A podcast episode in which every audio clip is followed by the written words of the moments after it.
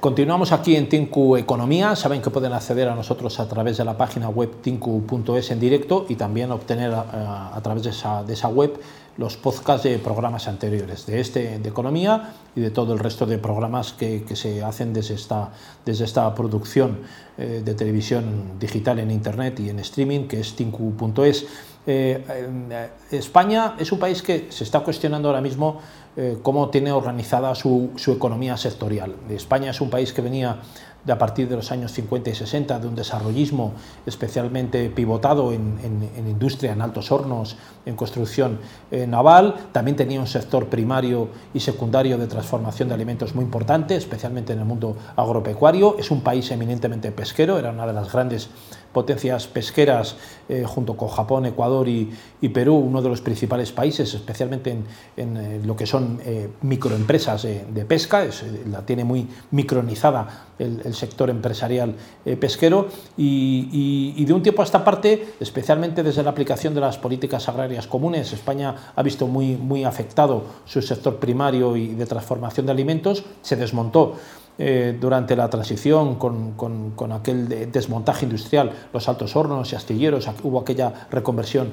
importante industrial eh, que bueno, dejó a España prácticamente sin industria. Sí tiene todavía sectores muy importantes, desde luego el sector hotelero y de restauración es un sector importante, pero algunos de los más afectados tienen que ver precisamente con la minería. Precisamente, muy recientemente, hace poco, pocas horas, la Universidad de Naciones Unidas ha premiado a un proyecto de malas prácticas, de mapeado de malas prácticas mineras, y es algo en lo que España también se está viendo afectada porque la minería lleva, especialmente en los países avanzados, en los países que están en desarrollo, esto no se considera como el tema de explotación forestal, pero en el caso de, de España está muy afectado eh, porque tiene una gran contestación eh, ecologista, de, de ecología política, no tanto medioambientalista, sino de ecología política, como ocurre también con la producción energética en determinados sectores. Eh, para hablar de esto y más tenemos a, a, un experto, es profesor de la Escuela de Organización Industrial, es también profesor del Centro Español de Logística, es don Ramón Boixados. Muy buenas tardes, don Ramón. Buenas tardes. Muchas gracias por estar con nosotros aquí hoy. Eh, encantado. Para hablar de un tema tan complejo como es la minería en España y con tan mala prensa, ¿no? ¿Por qué tiene tan mala prensa la, la explotación minera? Bueno, es una buena pregunta. Te voy a decir que, por ejemplo, eh, si nos vamos a Andalucía, no hay mala prensa. O sea, Andalucía es el 90% de la minería española. En Andalucía hay un gran apoyo a la minería española. Eh, la minería en Andalucía representa 40.000 empleos, 10.000 empleos directos y 30.000 empleos indirectos. Representa una cifra de negocio de 4.000 millones de euros. O sea, eh, hay que hablar de, bueno, de ciertas autonomías a la hora de hablar de minería. ¿no? ¿Ha, cambiado esto con el cambio de gobierno en Andalucía? Bueno, recordando además que yo he echado las cuentas, el Partido Socialista en Andalucía ha mandado más días, yo he contado los días, que, Fran, que Francisco Franco, ¿no? que es una, eh, con, todo lo que, con todo lo que se puede decir, 40 años prácticamente de, de gobierno ininterrumpido de transición hasta, hasta acá. ¿no?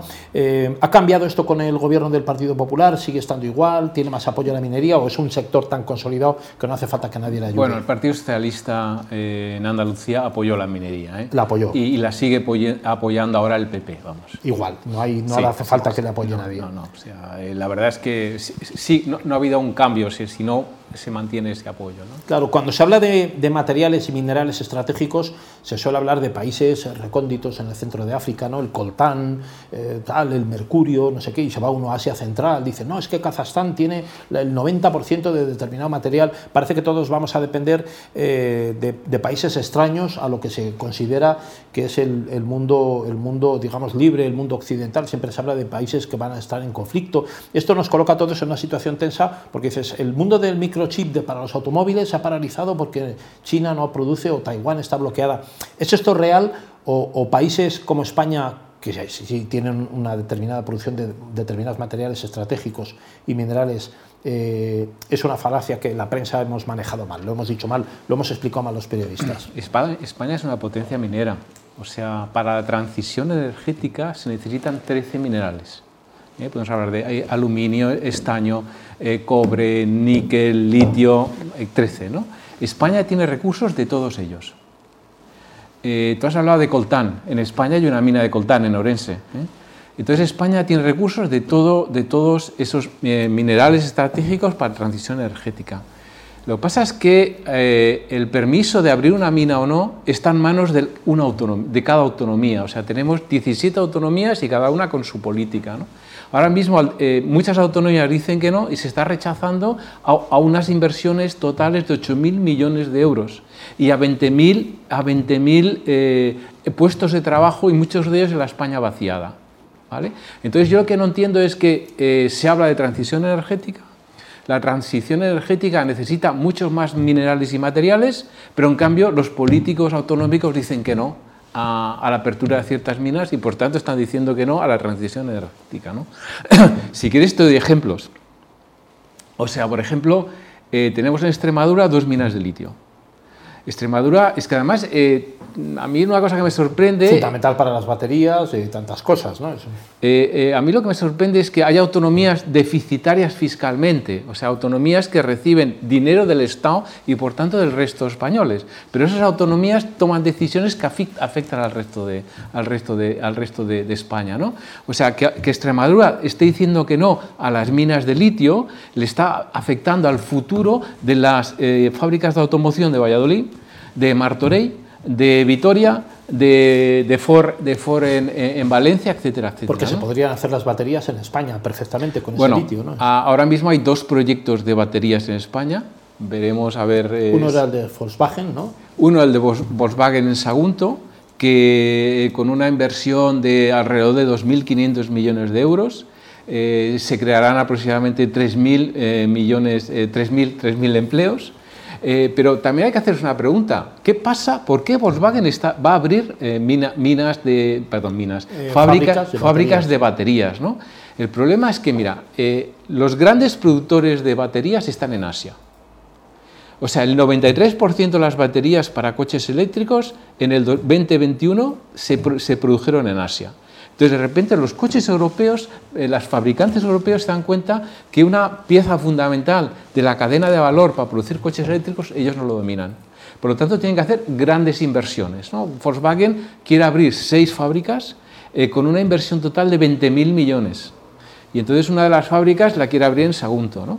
Eh, la fábrica de Sagunto tendrá una capacidad de 40 gigahercios por hora. ¿Qué quiere decir eso? 4 millones de kilovatios por hora las baterías podrán hacer. ¿no? Eh, eh, eh, la batería de Sagunto, como todas, porque están dimensionadas las seis baterías, las seis, las seis fábricas que quiere abrir Volkswagen, están, tienen la misma dimensión, la misma capacidad y cada fábrica podrá producir baterías eléctricas para medio millón de coches. Por lo tanto, seis fábricas, tres millones de coches al año. ¿Qué es lo que están pensando que tardarán en sustituir, hacer una suplencia lo, que gradual? lo, que ellos, lo que ellos consideran que necesita para su producción y también Volkswagen tiene un acuerdo con Ford. Entonces, al abrir en Sagunto, eh, pueden, a 60 kilómetros está la, fábrica de Ford en Almusafes, entonces pueden no solo surtir a las fábricas de, de, Volkswagen en Martorell y Lambaden, sino también a la fábrica de Ford. ¿no? Claro, usted, don Ramón, Hablaba de 13 materiales estratégicos o 13 minerales importantes para eso que se ha llamado transición energética. Esa transición energética eh, es algo que parece que la Unión Europea nos va a obligar a hacer, probablemente los chinos o los indios o en otros países lo saben también, eh, saben que estamos obligados a hacer esa transición energética porque nos obliga la política de nuestros países, una política, pues, cada uno la califica de una manera, la acertada, la bonista, etc. En eso no estamos siendo un modelo para países que están mm, salvajemente industrializados en un proceso devastador de la industria, que era el modelo probablemente antiguo del desarrollismo europeo también, probablemente es que no existe otro modelo tampoco de avanzar rápidamente, es el que están siguiendo los chinos. ¿no? Eh, eh, eh, es, es, difícil intentar ser el ejemplo en estas medidas de transición energética cuando otros no lo van a cumplir.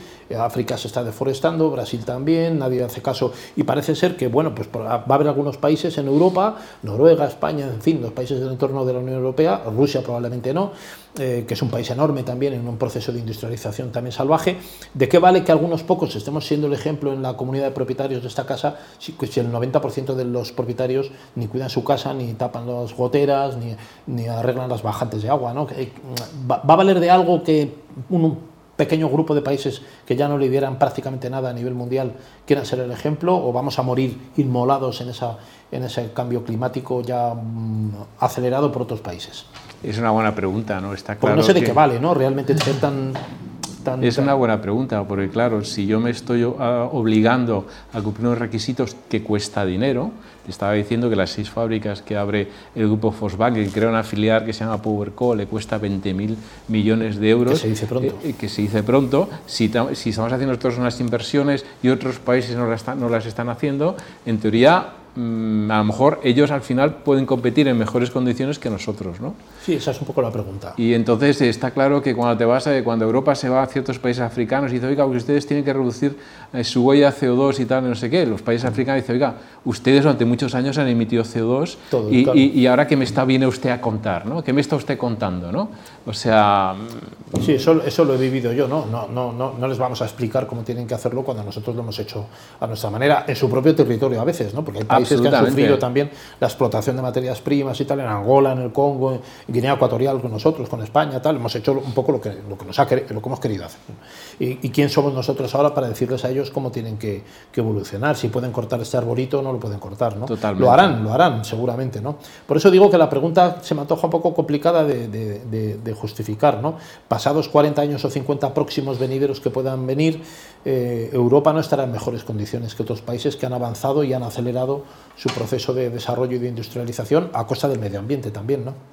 Hombre, yo creo, yo, yo estoy en desacuerdo con lo que está haciendo Europa. O sea, tú sabes que el coche de combustión, si no recuerdo mal, en el año 2030 eh, eh, me parece un periodo muy corto, ¿no? Porque mira, es que el, gran problema, eh, se habla del coche eléctrico, de las maravillas del coche eléctrico, pero un coche eléctrico tiene menos componentes. Por lo tanto, para construir un coche eléctrico necesitas menos, menos, menos empleados. Pero no, no solo tu productor, sino también tus proveedores. Por lo tanto, eso va a implicar pues, eh, unas cifras de paro importantes. Eh, el coche de combustión con AdBlue está dando muy buenos resultados. Entonces, eh, ¿qué estamos haciendo? ¿Nos estamos pegando un tiro en el pie? ¿O qué estamos haciendo? Entonces yo creo que me parece el coche eléctrico una opción, para mí no es tan maravilloso como dicen, pero es que además estamos metiendo en una situación que creo que puede ir en contra de la industria europea, vamos. Sí, de hecho con estas inversiones millonarias que usted comentaba, la, hace menos competitiva la industria europea y coches probablemente menos apetecibles para otros mercados, ¿no? Hablando pues eso del ruso, del chino, eh, de la India, etcétera. Buscarán otros modelos de coches más baratos y con otras prestaciones, pero no serán europeos probablemente, ¿no? O se irán a producir, bueno, ya muchos, eh, bueno, las fábricas europeas están produciendo en China. Y porque les es más rentable y parte de los coches eléctricos que venden en Europa por estas empresas europeas los fabrican en China. O sea que meter una serie de regulaciones inflexibles implica un alto, un alto coste para las empresas europeas y de alguna manera para competir necesitan reducir esos costes pues parte de eso la producción se está yendo a otros países. Eso nos ocurre, don Ramón, con la energía nuclear. No vamos a entrar hoy en esto porque estamos hablando de otras cosas, pero también es una cuestión parecida a lo que ocurre. Estamos renunciando a mantener las centrales nucleares que ya están construidas. No, hablo ni siquiera de, construir más, cuando otros países están con planes también de construcción masiva. Eh, pueda ser pues, por el caso de Rusia, ¿no? o el caso de, la India o China, o, otros países que ya están iniciando incluso su, su implantación nuclear. De, de poco vale que España diga nuclear no cuando tienes, eh, estás comprando excedente de energía eléctrica a Francia, que el 50% es de origen nuclear. ¿no? ¿De qué te vale eh, ser tan, tan estrecho cuando luego estás viendo que alrededor te lo están haciendo? Eh, pero sí, sí hay una cuestión que me interesa también abundar con usted, don Ramón Boixados, que es el tema de la mano de obra y explotación. ¿no? Cuando se habla de minería,